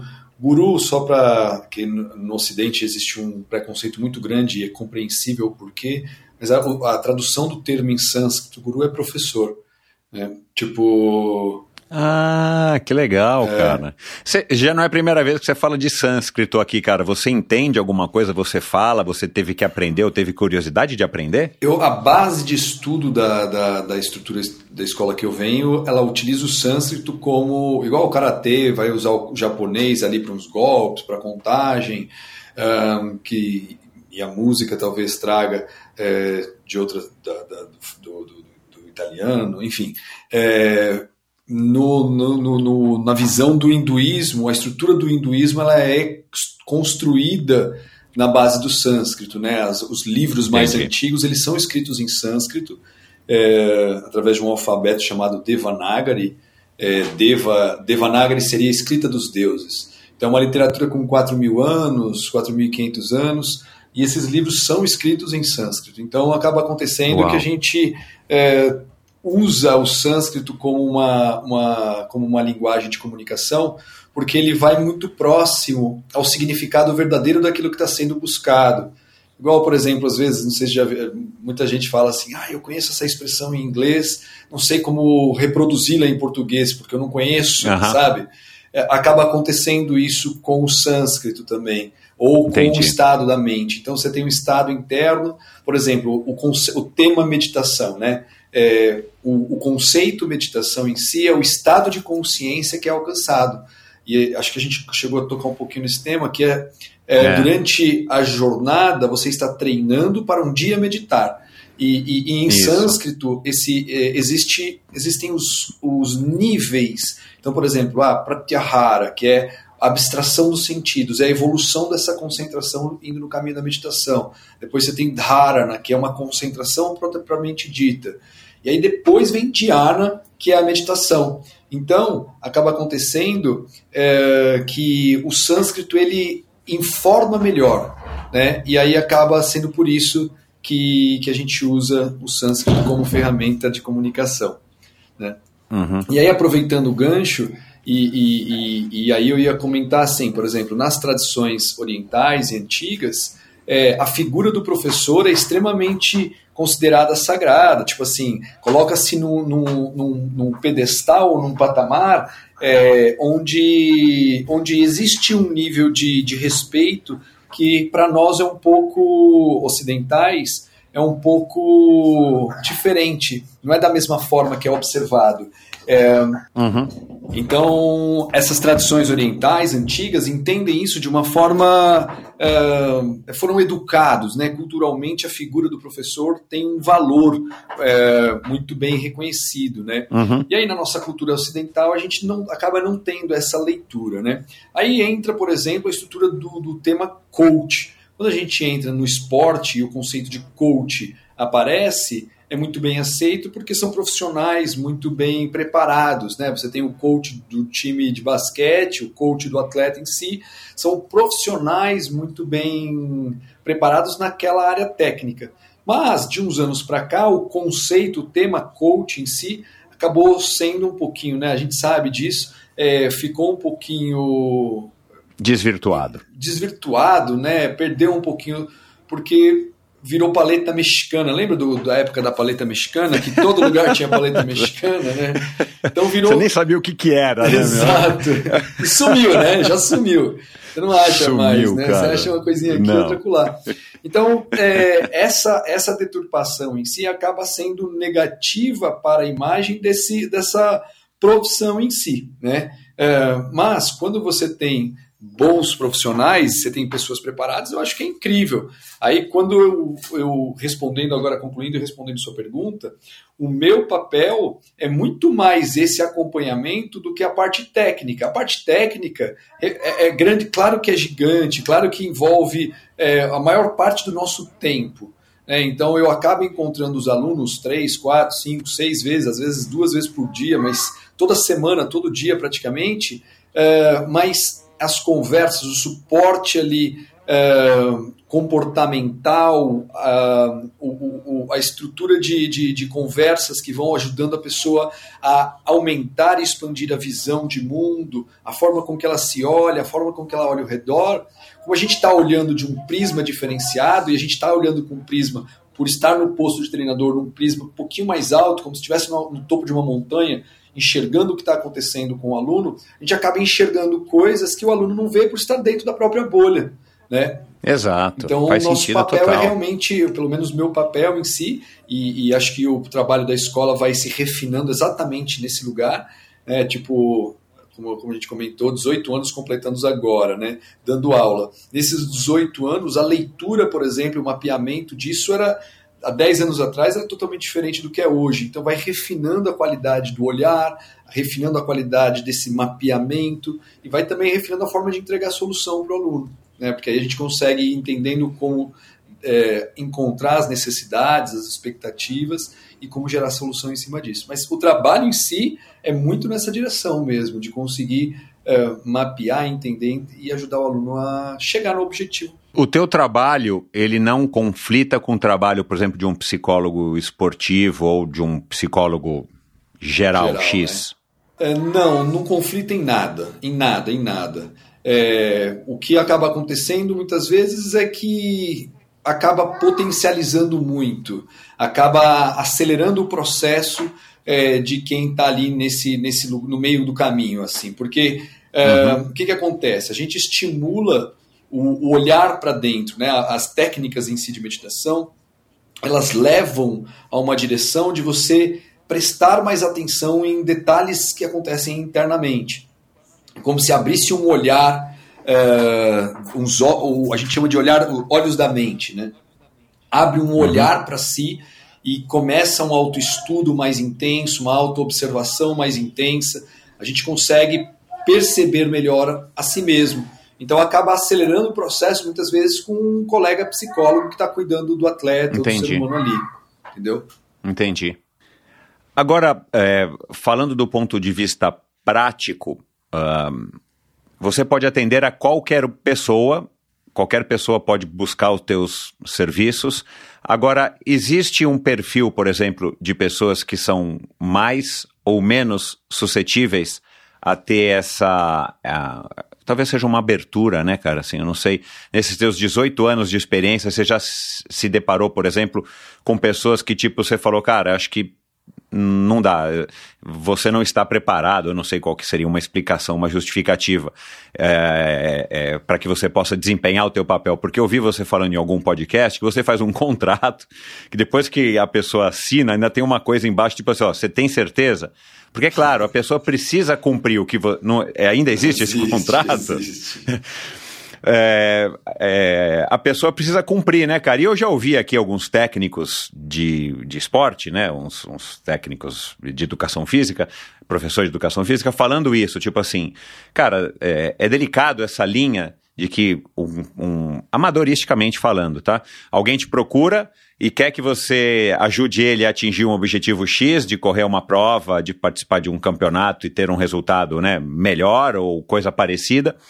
E, mas a pessoa não cumpre o que o técnico está mandando ele fazer, né? Então, assim, é, você já teve casos de pessoas que, tipo, meu, não, não deu, não, as pessoas não se abriram o suficiente, é, e, ou todo mundo consegue, precisa, de fato, sei lá, seguir o que você pede para que, eles é, que eles façam? A, a experiência vai nos ajudando a contornar as situações, né? É, eu não, é, eu realmente tenho um perfil de alunos bem alto, assim, principalmente se, se for observar o, todos os lugares que eu fui passando, é, realmente assim, desde de momentos onde uh, não cabem nem nas duas mãos nem nos dois pés, pessoas que em momento antes de suicídio entraram em contato e pediram ajuda. É, já aconteceu isso. Caraca. Muitas e muitas vezes. Uh, moradores de rua, onde eu trabalhei com ONG, onde a gente tinha conversas resgatando moradores de rua.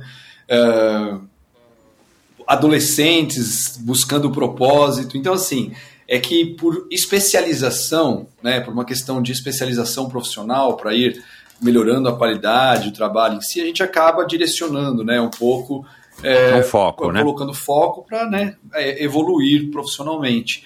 Mas, é, como o tema é comportamento humano, autoconhecimento, a gente realmente abre para um lugar infinito mesmo, porque o morador de rua ali, ele está ali porque muitas vezes é o que falta para ele. Ele não tem um olhar para si, entende? Então, é, é, a profissão em si, a, a atuação, ela acaba abrindo de uma forma infinita por especialização, eu acabei indo para esse universo da performance. E aí eu acho que abre um próximo, uma porta para o próximo tema, que assim, é, por personalidade, aí é uma questão pessoal, por exemplo, é um posicionamento mais pessoal. Até da escola é menor do que o meu, porque eu lido bem com atletas, eu lido bem com executivos que querem performar é por uma identificação de personalidade, né? Mas não é uma regra da técnica de meditação. Sou eu que sou assim, Sim. tenho o meu jeitinho, é, de, meu jeito de ser e acabo me identificando e por identificação a gente acaba, acaba vindo pessoas que têm essa característica que eu chamo aqui na escola de positivamente insatisfeitos. A vida tá boa, mas sempre querem um pouquinho mais. É. Né? Então Gostei, né? gostei. É como é. a gente acaba lendo. Agora, é, é para todo mundo? Não, não é para todo mundo. E acho que assim, é, não é para todo mundo, principalmente por conta de um detalhe que é momento. Né? A, a, a mesma pessoa pode estar preparada agora, é, não está preparada agora, mas daqui uma semana está na pegada, ou daqui seis meses. Então, o momento acho, é, é uma coisa que muda muito.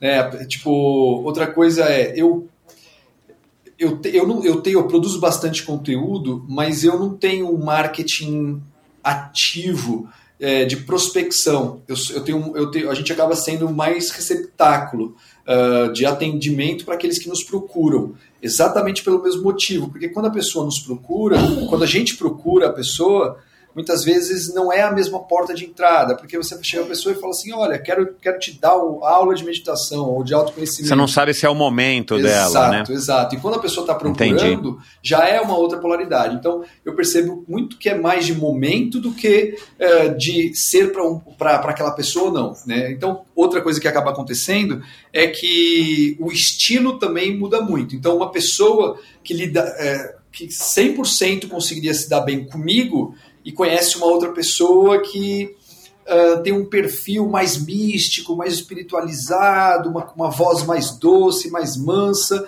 Aí ela vai lá e faz uma aula de meditação com essa pessoa e fala: meditação não é para mim. E no fundo, era a pessoa que ela encontrou. Aquele professor ele tem um perfil que não, não sintoniza. Né? Só que ela uhum. diz que nunca mais vai, vai meditar exatamente por conta daquela experiência.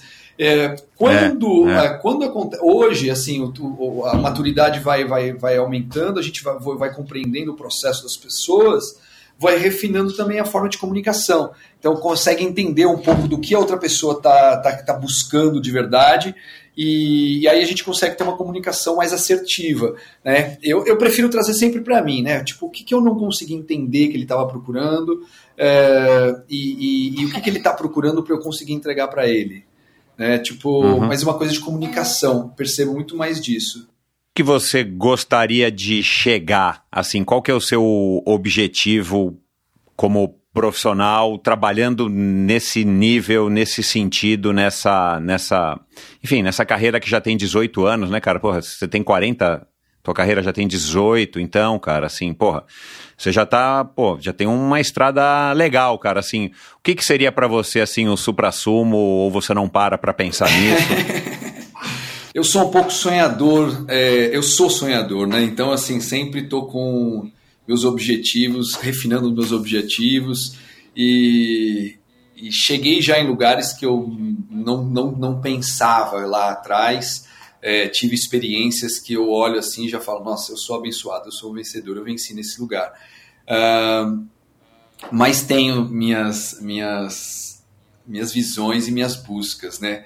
Uh, hoje eu tenho a intenção de montar um time particular meu, um time próprio de basquete. Uau, que legal! É, é, e assumir como head e, e isso foi uma, um processo, acabou acontecendo a inspiração depois do, do, do, do, do Corinthians. É, eu fazia parte da comissão técnica, mas eu não era o head. E, e, e, posterior a isso, conversando com alguns profissionais bem, bem gabaritados na área do basquete, um cara que é super empresário, que leva jogadores para a NBA, falou: Meu, por que, que você não monta o seu então? É, já que você já que você tem toda essa pegada, porque você não monta o seu próprio time? Eu falei, você tá louco, cara? Vou montar meu time.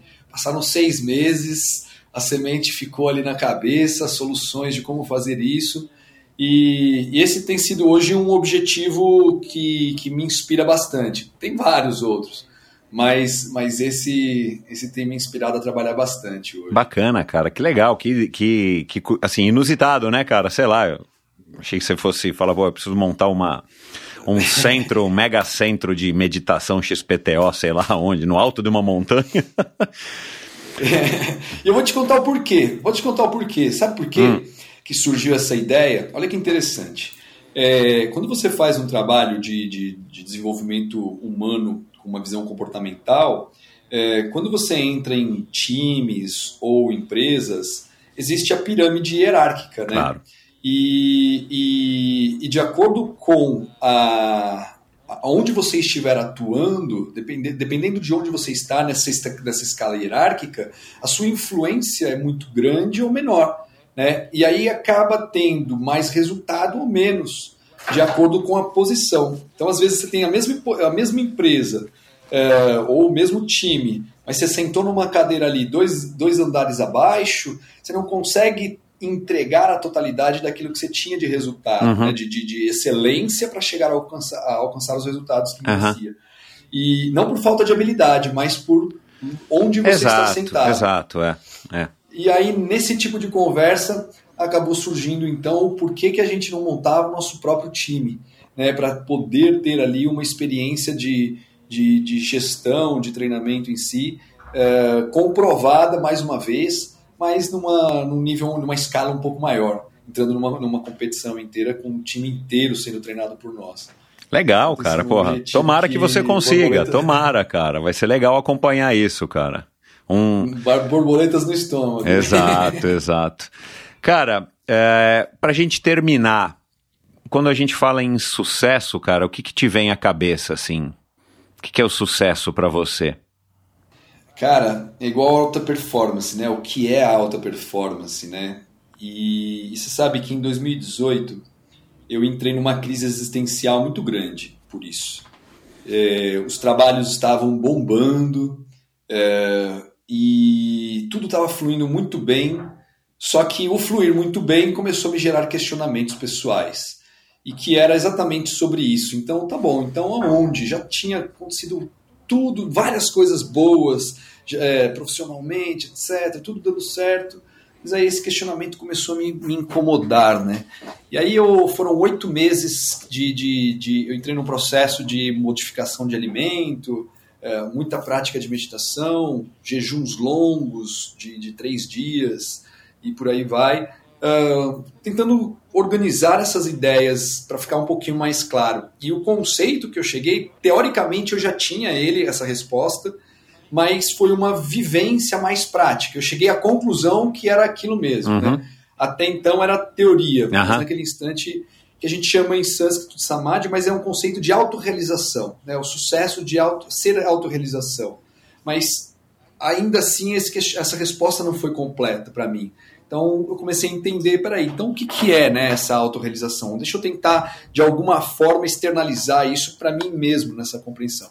E aí hoje na escola a gente tem um, um, quatro, quatro visões, assim, que são as relações humanas e a estrutura de afeto, isso bem organizado, e quando isso, por exemplo, está desorganizado, influencia todo o restante, o autoconhecimento em si, mas trabalhado ativamente, então eu continuamente, diariamente trabalhando para evoluir, meu lifestyle alinhado aos meus valores, então eu posso estar bem com, com, com as relações humanas, meu autoconhecimento está acontecendo, mas se o meu universo, se o meu ecossistema, se o meu lifestyle, ele não está alinhado aos meus valores, eu vou acordar tipo com, com energia baixa, não vou estar 100% feliz. E por fim, satisfação e resultado profissional. É, não só resultado, mas estar satisfeito. E, e, esses quatro universos basicamente se tornaram meus, minhas ferramentas de autoestudo. Não é uma verdade final, é um ponto de vista, uhum. né? O que seria esse sucesso? Então, autorrealização. Mas essa autorrealização ela consiste em, em ter autoconhecimento, em construir e melhorar as minhas relações humanas, em estar alinhado aos meus valores e a minha profissão cada vez melhor, satisfeito, cada vez com mais resultado. Esse equilíbrio ou desenvolvimento dessas quatro áreas, eu percebo que é, traz aquela sensação contínua de estar pleno. É óbvio que a vida nos traz e, e, é, devemos estar felizes independentemente de fatores externos. Né? Mas é, esses elementos, relações humanas, são externos, mas são internos. A profissão é externo, mas ao mesmo tempo está tudo alinhado ao meu tempo, ao meu presente, às minhas ações. Então, essa, essa, essa visão do que eu tenho do que é sucesso ou autorrealização. Uhum. E, e essa é a minha busca diária, né? Sentar para meditar é nessa direção de, de, de desenvolver e, e isso é o que eu imagino que te motive a acordar todo dia e falar cara vamos lá vamos vamos vamos atrás vamos atrás para mim e vamos atrás produzir isso nos alunos estimular eles a, a quererem esse lugar né a desencadearem e trabalharem para isso uhum. É, Vamos falar rapidinho aqui sobre o Mude o Mundo. Comece com você. Vamos jogar um pouco de luz aí na tua ONG, cara. Muito bom, cara. Pô, é, Mude o Mundo começa por você, surgiu em 2010. É, ele, ele é um processo que eu, que eu amo muito, assim, até 2015, até 2015 eu fiquei 100% focado, trabalhando. Quando foi 2015 eu fiquei um pouquinho mais quieto. Em 2000, ah, tem uns dois anos que eu comecei novamente a alimentá-lo. É, a gente tinha causas sociais no começo, a gente produzia ações para ajudar causas sociais, a gente acabou centralizando em uma única ONG, que é a Santa Fé, que é uma ONG que cuida de meninas que foram abusadas é, e têm filhos dos seus abusadores. Então, tra um trabalho que antes era disseminar projetos em torno do tema Mude o Mundo Comece por Você, agora acabou ganhando também, já de alguns anos para cá, mas o, o objetivo de, de, de, entregar ali uma estrutura de apoio a essa ONG que é a Santa Fé. Então a gente acabou é, saindo da, da, do. A gente acabou virando ponte entre as pessoas, gerando, gerando ações para conseguir ajudar aquela ONG. É, foi uma coisa meio pessoal, como eu passei por abuso, minha família passou por abuso é, na infância, meu irmão, meu pai. Uh, eu acabei gerando uma identificação emocional claro, com essa ONG. Claro. E a Márcia, que é a, que é a mamãe deles lá, como eles chamam, é uma pessoa de, muito séria. E acabei direcionando, então, os trabalhos sociais para o auxílio à Santa Fé. E é isso. Como é que faz para conhecer mais a Santa Fé? Quem quiser ajudar e tal, tem um site, um Instagram, o que, que é? é o próprio Insta da Santa Fé, eu vou passar aqui. Santa Fé ONG. Aí eu vou colocar também é, o link no post do episódio isso, de é hoje. ONG Santa Fé, isso. Tá. Ou pode me mandar mensagem direto também. A gente está lançando uma coleção de, de, de NFTs. É, estamos construindo a, a coleção de NFTs exatamente para fazer essa, essa, essas arrecadações e esses auxílios. É, se eu não me engano, sai agora em novembro já. Ah, esse, que legal. Nosso primeiro NFT. É. Legal. Cara, muito obrigado. Eu vou colocar aqui vários links é, no post do episódio de hoje, lá no endorfinabr.com, para inclusive as pessoas poderem acompanhar o teu trabalho e eventualmente entrarem em contato contigo. Cara, adorei. Uh, eu acho que a gente pode até voltar aqui mais para frente para continuar esse assunto, porque eu acho que é um assunto, é, enfim, me fascina bastante, eu tenho bastante curiosidade, e eu acho que o, o teu propósito, cara, eu acho que é muito bacana é, é e, e, e, grande parte da mensagem você passou aqui de uma maneira bem mais clara do que eu, eu havia percebido nas outras participações tuas, né, cara? Eu te falei que teve um podcast que foi Obrigado, viu? que foi Obrigado, difícil de entender.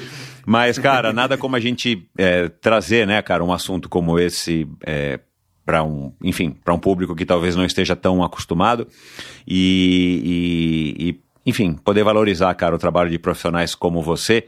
Muito obrigado, cara. É, fala pro Noah que agora você vai se dedicar aí agora 100% a, a, a atenção para ele, né? Porque eu sei como é que é filho pequeno. E, cara, foi um prazer enorme, professor. Valeu. Muito obrigado por cada detalhe. A sua dedicação de, de construir esse trabalho é extremamente linda. É, a forma como você faz, a forma como você me recebeu. É, você sabia exatamente de tudo, é, realmente coisas que até eu fiquei, uau, não sabe disso. Muito obrigado Nada, por tanto carinho. E, cara, conta comigo. É, temos muitos assuntos para abordar, será sempre uma honra voltar aqui. Legal. Obrigado a todos os ouvintes, obrigado, Michel. Até a próxima.